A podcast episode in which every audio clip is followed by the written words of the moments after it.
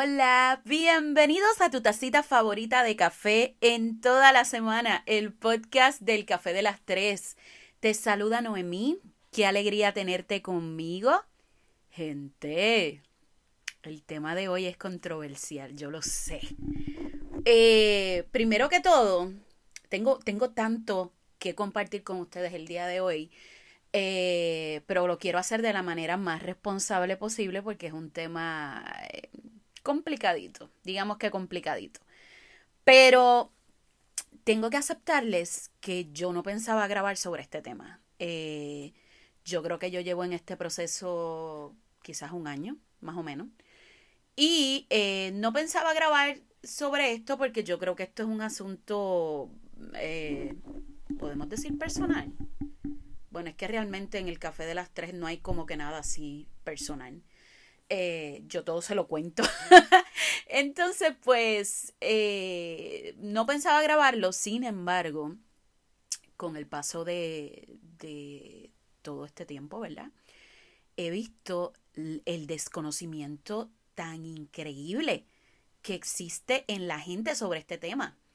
Entonces, eh, cabe señalar que yo no soy experta al respecto, no tengo ningún, ninguna certificación de, de, de, educadora en el tema, eh, pero sí he leído muchísimo, pero muchísimo, pero cuando les digo muchísimo es muchísimo sobre el tema.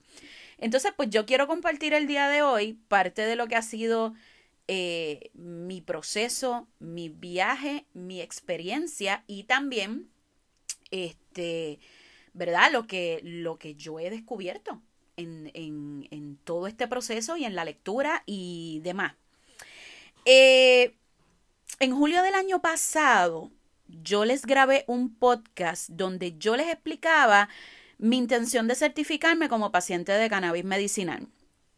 En aquel entonces yo le hablé de una conversación que yo había tenido con mi hijo, de la preocupación de lo que mi hijo pudiera pensar este, de mí, porque yo creo que eso era lo más que me preocupaba, o sea, ¿qué, qué iba a pensar mi hijo eh, acerca de mí?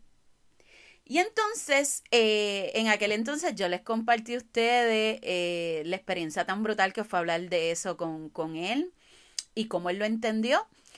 Y emprendimos ese camino, no sin antes leer muchísimos ensayos clínicos, ver muchos videos, este, leer investigaciones que se habían hecho con ratones, con seres humanos. Eh, miren, un, un, detallito acerca de, de, mí como persona, ¿verdad? Eh, cuando yo me encapricho, obsesiono, slash, me interesa un tema, yo eh, le dedico demasiado tiempo a la investigación, porque no me gusta, ¿verdad? Eh, quedarme solamente con lo que dice la gente, sino yo quiero saber, yo quiero tener mi propio punto de vista basándome en, en cosas reales. Y esto fue lo que pasó con, con este tema. Bien importante, este podcast no es una propaganda. Yo no quiero que después que ustedes escuchen este podcast todo el mundo salga, ah, sí, vamos a buscar marihuana. Nada que ver. De hecho, eh, yo creo que mi intención más bien es eh, de alguna forma eh, quitarle ese aspecto demoníaco que se le ha puesto al cannabis. Y fíjense que estoy utilizando la palabra cannabis para referirme. porque sé que si utilizo el término marihuana, la gente va a decir, ah, ella nos está mandando a fumar. Yo no quiero invitar a nadie a hacer esto. Yo solo quiero educar. Y empezando por el proceso de la educación. Eh, un segundo, por alguna razón el micrófono el día de hoy se me está bajando. No sé por qué. Eh, vamos a ver. Estamos en vivo, gente. Estamos en vivo. Estoy tratando, pero el micrófono se baja y vuelve otra vez y se baja. Pero pues vamos a ver, vamos a ver. Ese ruido que escuchan soy yo tratando de... Ok, no voy a coger lucha. Vamos a dejarlo ahí, vamos a dejarlo ahí. Seguimos. Mira, te quiero contar un poquito de la historia.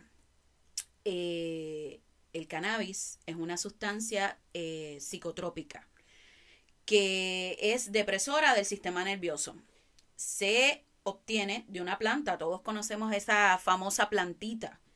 Pero es bien importante que ustedes entiendan que la marihuana no es solamente una cosa. Tú podemos, eh, la gente lo que tiene en su cabeza es que eso es una matita y esa matita la gente la convierte para fumarla y se la fuman y ven a Jesucristo en, en eso y ya. Esa es la, la opinión general. Pero la realidad es otra cosa. El cannabis está compuesto de diferentes tipos de psico, psicoactivos. Entre ellos está el THC, que es uno el, el, más famoso, ¿verdad? Que es eh, lo que causa el efecto psicoactivo, el viaje, el, todas esas cosas que, destacan de la marihuana, pues eso es THC, eso que te mantiene hyper, ese, ese, ese viaje, eso es THC. Sin embargo, dentro del cannabis está el CBD y en eso es que yo me voy a concentrar el día de hoy, el CBD, que está relacionado eh, con fines medicinales, que no eh, tiene efectos psicoactivos, el CBD no te hace eh, irte en este viaje, no es adictivo y no altera tus capacidades cerebrales. O sea, chequeate como te lo estoy explicando para que me entiendas. Dentro de los muchos componentes que tiene el cannabis, te estoy destacando el THC, que es ese que te pompea y te lleva en ese viaje, y el CBD, que está directamente relacionado con fines medicinales. ¿Ok? Espero que hasta ahí eh, tengamos la diferencia. Entonces, eh, la Organización de las Naciones Unidas eh, cataloga esta sustancia, o sea, la marihuana o el cannabis, ¿verdad? Como la sustancia ilícita más utilizada en el mundo esto no es una cosa de ayer o de antier o de los hippies de los 70 como mucha gente quiere pensar. Eh, la historia origina, uh, origina el cannabis en Asia Central hace más de 10.000 años, gente. Se utilizaba en rituales religiosos para en Taiwán, en Rumania, en Nepal. América llegó con la llegada de los españoles entre 1530 y 1545. Más o menos se ubica eh, que llegó, ¿verdad? Con, los colonizadores.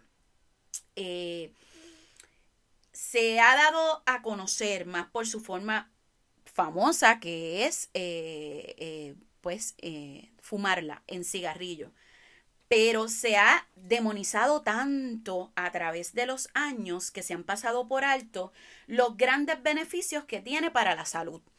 Este, en este caso, pues yo creo que todos hemos conocido una persona que, que, que, consuma la, que consume la marihuana, sin embargo, no tiene idea de qué es lo que está, eh, ¿verdad?, consumiendo. Usualmente es simplemente THC, que como dije anteriormente, es eh, ese ingrediente que te vuela la, la, cabeza y te hace ver cosas y te hace sentir relax. Eh, muchos estudios han relacionado el CBD, volvemos y repito, quiero ser bien enfática en esto, el CBD, que es eh, el que no causa adicción, que no tiene efectos psicoactivos y lo ha relacionado para tratar diferentes enfermedades. ¿Qué enfermedades eh, se utiliza? Pues mira, se utiliza para tratar los eh, espasmos involuntarios del Parkinson, para la esquizofrenia, para las náuseas y los dolores musculares relacionados con la quimioterapia. Ayuda a pacientes de anorexia. Reduce la presión ocular causada por el glaucoma. Para tratar la epilepsia, esclerosis múltiple. Eh, estuve leyendo un estudio que me llamó un montón la atención, que dice que reduce el crecimiento de las células cancerosas en eh, cáncer de mama. El estudio me voló la cabeza, pero tengo que decirles que ese estudio fue realizado en ratones, no era, eh, no fue hecho en seres humanos, pero de todas maneras los hallazgos científicos me, me volaron la cabeza cómo el uso del CBD podía reducir considerablemente los tumores en el, en el cáncer de mama. Eh, se utiliza también para dolores crónicos, para el Alzheimer y causas relacionadas con el Alzheimer y para la ansiedad. Redoble. Todavía no tenemos, ¿verdad? Eh, todavía no tenemos como que esa, ese redoble, pero yo lo hago, yo lo hago aquí con los muslos. Eh, los problemas de ansiedad. Miren, aquí tengo que hacer una pausa. En esta investigación eh, vi mucha gente que decía, ah, no, eso no funciona nada para la ansiedad, al contrario, me ponía peor. Y ustedes saben por qué, porque la gente creen que, ah, me siento ansioso, me voy a, fumar algo, ¿verdad? Un, un cigarrillito, un fili, algo, y voy a resolver al contrario. Si te estás metiendo TH, eh, THC, lo que estás haciendo es eh, poniendo tu cuerpo en estado de alerta, eh, poniéndote en high y teniendo alucinaciones y demás, y eso no te va a ayudar con la ansiedad. Por eso es que este proceso no se puede hacer al garguete ni a lo loco. esto es algo que tú tienes, si tú deseas entrar en este camino que puede ser beneficioso para ti, tienes que educarte. No se puede hacer al garete. Eh, en el caso del CBD, eh, para pacientes que padecen de ansiedad, pues mira, no te causa problemas en la memoria, tampoco es adictivo, no es alucinógeno, que de alguna manera puede ser un tratamiento alternativo. Y cuando digo alternativo es que es algo que tú tienes que tomar. Si tú estás eh, utilizando medicamentos para la ansiedad, tú tienes que consultar esto, ¿verdad? Con tu, con tu psiquiatra y ver si es una posibilidad para ti. ¿Por qué lo digo? Porque no es algareta, esto es algo que tiene que ser bien controlado. Ok, los estudios relacionados con el uso del CBD son tan increíbles que dicen que reducen considerablemente los síntomas de la ansiedad y ayuda muchísimo con el trauma por estrés postraumático. Ayuda también con lo que es el insomnio. Eh, también eh, desde el 2008 el CBD está autorizado por la FDA para fines medicinales. Entiéndase que estoy hablando del CBD. No estoy hablando del cannabis en general, no estoy hablando de la marihuana, estoy hablando del CBD. Por tanto, usted no puede ir por ahí diciendo, no, yo soy paciente y andar con marihuana en el carro, porque no, usted sabe que va a ir preso. Pero más importante, más, más importante que eso, yo quiero que ustedes entiendan la diferencia entre la dinga y la mandinga. que esto no es eh, que se saquen de su cabeza el asunto de, del concepto de marihuana que han tenido toda su vida. De eso que le metieron en la época del 2000 de la zona libre de drogas de, de allá de José yo, ¿se acuerdan? Todo eso que se lo saquen de su cabeza y empecemos a, dividir una cosa de la otra. Miren, puntos importantes sobre esto como le dije anteriormente, el, CBD es prácticamente un componente del cannabis. No es el cannabis en general, es un componente. Por decirlo así, el cannabis es una familia que tiene muchos miembros. O sea, es una familia de muchas personas. Y el CBD es uno de esos miembros. ¿Ok? que es el miembro que te puede ayudar con muchas cosas, pues ese. Pero entonces también está el, THC, que es el tío loco que janguea, pues ese es parte también del, miembro. Eh, actualmente nosotros estamos, y digo nosotros, porque yo soy paciente, luego más adelante le voy a hablar de mi experiencia, pero digo, estamos en una etapa experimental, o sea, recientemente, fue solamente desde el 2008, que se ha probado el uso como eh, tratamiento alternativo. Por tanto, todavía estamos en proceso experimental. Eh, ¿Qué quiere decir eso? Pues mira que esto no es igual de efectivo para todas las personas, que probablemente para una persona que esté en un proceso de cáncer, eh, esto le ayude con las náuseas y demás, quizás para otro no. Recuerden, esto es como cualquier otro medicamento, que va a depender de las diferentes condiciones que tú tengas, de, de qué es lo que tú necesitas y el uso que tú le des. Por tanto, yo no te puedo asegurar que esto es lo, es lo ideal para ti. Yo simplemente te estoy compartiendo, ¿verdad? La, la información. Eh, actualmente se considera un tratamiento no tradicional dado que no tiene efectos secundarios nocivos, no causa adicción como la mayoría de los ansiolíticos y los, eh, los medicamentos que se utilizan para tratar problemas de ansiedad. El CBD viene en diferentes presentaciones. Usualmente cuando la gente piensa en cannabis, CBD y demás, lo que piensa es en fumar, pero realmente la mayor, la presentación más efectiva, eso es mi opinión, para mí, para el CBD, son las tinturas o lo que se conoce como el gotero. Son unas gotitas que se ponen eh, debajo de la lengua y eso ayuda, ¿verdad?, a controlar los eh, eh, síntomas de la ansiedad. Me estoy refiriendo a la ansiedad en este caso, pero para otras condiciones también. Eh, también vienen presentaciones de gomi, paletas, chocolate, el vape, que es inhalado, y también viene el, CBD eh, tópico, que es el ungüento que se utiliza para, para diferentes problemas musculares y demás. Bien importante. Eh, estuve leyendo que eso del, del CBD tópico, del ungüento, pues no hay tanta investigación de que realmente funcione puesto sobre la piel. Pero mucha gente que lo han utilizado dicen que funciona. Así que yo creo que, pues esto debe ser una opinión de, cada cual.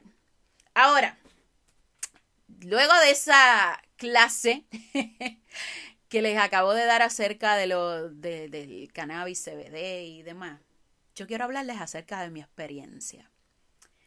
Eh, quizás uno de los temores mayores al hablar de este tema es que la gente, al tener desconocimiento, te juzgan y te ponen un sello a la soltar. O sea, la gente, eh, cuando tú hablas, no, yo estoy certificada, yo, yo soy paciente de cannabis medicinal, la gente te mira, mmm, ella, no sé, esas son excusas, porque esas excusas que tiene la gente, porque eso no está probado científicamente, gente que no te han leído nunca jamás un estudio clínico, pero pues les encanta verla como hay. Ese no es el tema. en mi opinión, ¿qué les puedo decir? Mira, el cambio ha sido exageradamente notable. Exageradamente notable en, en lo he probado desde en todas las etapas de desde que empieza el, eh, los síntomas del ataque de ansiedad hasta en medio de la crisis y el cambio ha sido del cielo a la tierra. No lo uso diariamente, hay gente que sí lo usa sin ningún tipo de problema, en mi caso no. En mi caso solo lo necesito cuando estoy en medio de una crisis y para ayudarme a dormir porque yo sí padezco de un insomnio increíble. Eh, otros bonos, si se puede decir, bono. No, no voy a decir bono, pero digamos que ganancia que he tenido en este proceso, no sabía que me ayudaba muchísimo con los dolores menstruales. En mi caso particular, yo padezco de una endometrosis increíble y me ha ayudado mucho con eso.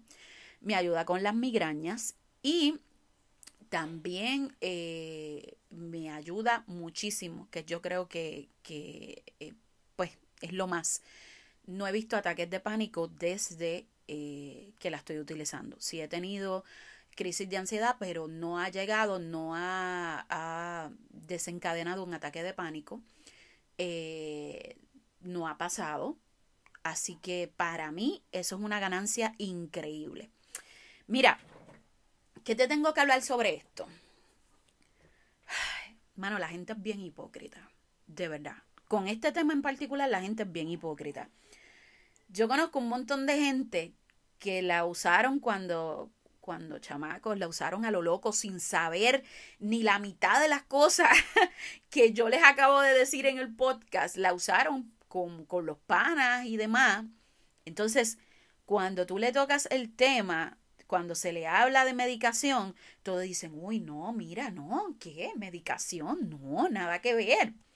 Entonces la, la gente es bien hipócrita porque hay un montón de personas que lo utilizan de forma recreacional, no porque tengan una condición ni nada, lo utilizan de forma recreacional y van a hacer la compra ya en el punto como si nada y se acabó y nadie sabe y, y, y todo el mundo se ríe y demás. Pero en aspectos de medicarse, ay no, ¿qué va a decir la gente? Mira, eh, en este proceso me di cuenta que la comunicación con la familia, con los miembros de tu familia, con la gente que vive contigo, es el centro de todo. Y más si tienes hijos adolescentes como tengo yo. No tengas miedo de hablar al respecto de esto con tus hijos.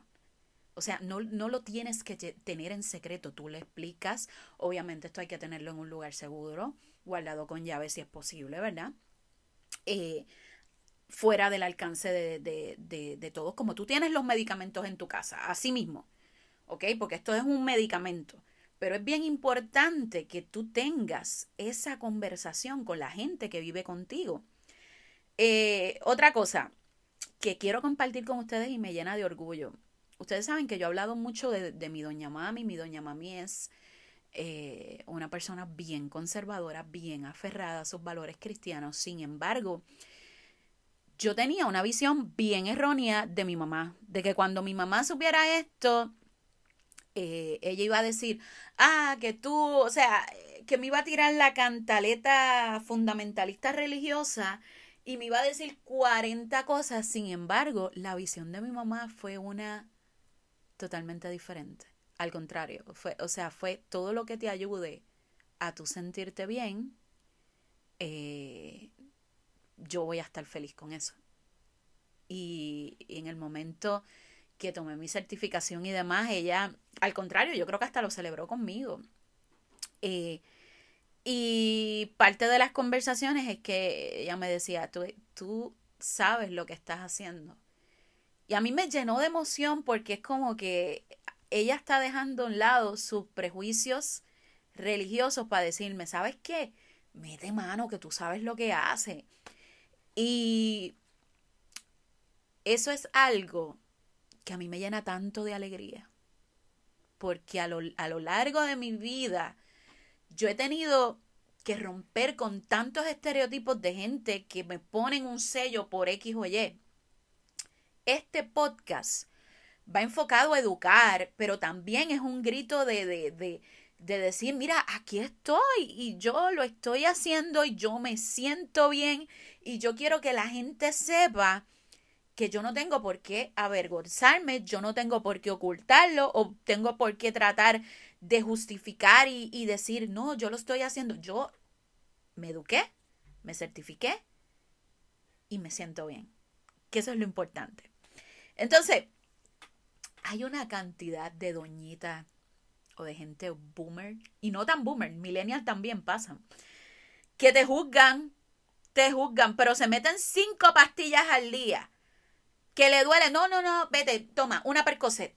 No, ¿te duele tal cosa? No, yo tengo flexeril, yo tengo, entonces se medican entre ellos, ah, pero como son pastillas que te receta el médico, ah, eso está bien, con eso no hay problema, con eso nos podemos empepar. entonces es para que ustedes vean el grado de hipocresía, quizá, que podemos decir, y, desconocimiento que hay sobre este tema. Eh, cuando yo tomo la decisión es porque ya yo estaba presentando una adicción a las pastillas para dormir. Y todo aquel que ha necesitado medicamentos para dormir sabe que, que no hay una cosa peor que tú sentir que dependes de algo. En mi caso particular, esto yo no lo utilizo todos los días e incluso, hay días que no lo utilizo y duermo súper bien. Hay otros días que sí lo utilizo y duermo mejor. y eh, tengo que señalar que en el pasado noviembre yo tuve una experiencia bastante traumática para mí, eh, donde yo vi morir una persona prácticamente delante de mí, una persona que era bien importante en mi vida. Y precisamente anoche yo venía hablando con la familia de lo complicado que fue para mí eh, superar. Todavía no creo que lo haya superado. Pero eh, intentar dormir, el estrés postraumático fue horrible, espantoso.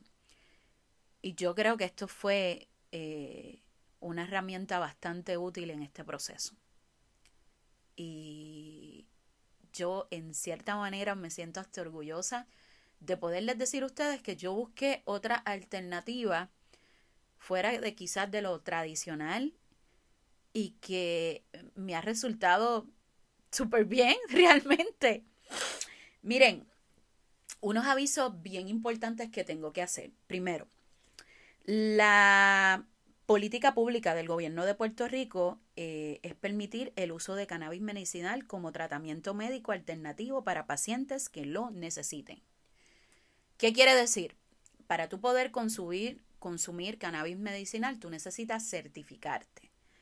Eh, esto no es una cuestión de que tú vas allí, tú eres Juan, Juan del Pueblo y, ah, sí, mira, yo la quiero usar porque... No, no, no, no. Primero tienes que ser mayor de 21 años. Estuve verificando ese aspecto y es que eh, eh, biológicamente el cerebro sigue madurando todavía hasta los 21 años. Entonces, cualquier uso de la marihuana en cualquiera de sus formas antes de los 21 años puede ser eh, dañino para la salud. Por tanto, si usted no tiene 21 años, no tiene nada que buscar. De hecho, anoche estaba hablando eso yo con mi hijo y mi sobrino y le estaba explicando el porqué de toda la situación. Eh, ¿Por qué hago es énfasis en eso? Muchas veces nosotros pensamos que los muchachos no saben. Ellos saben mucho más de lo que a, veces nosotros queremos aceptar. Mientras más información tú le des, más claros ellos van a estar y no van a necesitar andar curioseando por ahí porque tú le das las herramientas. Eh, para certificarse, esto tienes que pasar un proceso eh, que donde se te exigen ciertas cosas, tienes que tener una, una entrevista con un médico y demás. ¿Por qué se los digo, gente? Si van a hacer las cosas, vamos a hacerlas dentro del marco de la ley y vamos a hacerlas bien. Que quede claro que yo no estoy alentando a nadie eh, a que salga de aquí corriendo a consumir nada. Yo simplemente les estoy contando mi experiencia.